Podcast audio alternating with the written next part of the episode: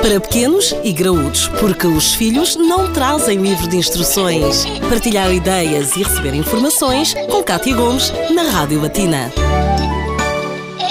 Já ouviu falar de rastreio auditivo neonatal? Então fica a saber tudo na edição de hoje com o Dr. Hugo Rodrigues, que é pediatra. Dr. Hugo, como e quando é que devemos fazer um rastreio auditivo neonatal às crianças? O rastreio auditivo neonatal deve ser feito uh, nos primeiros dias de vida, idealmente. Chama-se neonatal porque deve ser feito no primeiro mês, mas quanto mais cedo, melhor. O grande objetivo deste rastreio é detectar precocemente situações de surdez e conseguir resolvê-las antes da criança começar a apresentar déficits resultantes dessa surdez.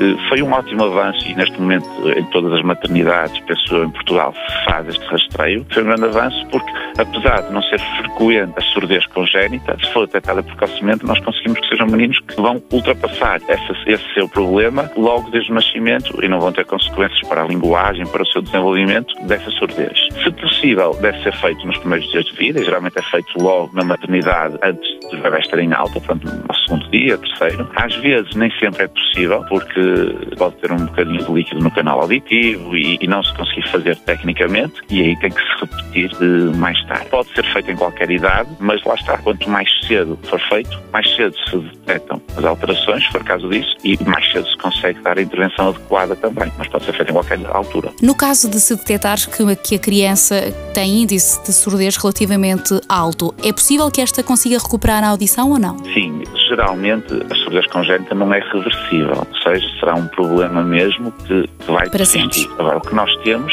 são meios de colmatar, digamos assim, essa deficiência, de forma a que, através de ajudas técnicas, e às vezes com aparelhos, com implantes cocleares, com ajudas técnicas, nós vamos conseguir ultrapassar a situação de surdez e permitir que aquela criança ouça e se desenvolva adequadamente e normalmente, como tem direito a isso, se nós conseguimos fazer isso, acho que é, é ótimo. E minimizamos, no fundo, os estragos a nível de desenvolvimento uh, tão precoce dessa criança. Doutor Hugo, muito obrigada por esta, por esta dica, por esta ajuda e até uma próxima edição. Obrigado.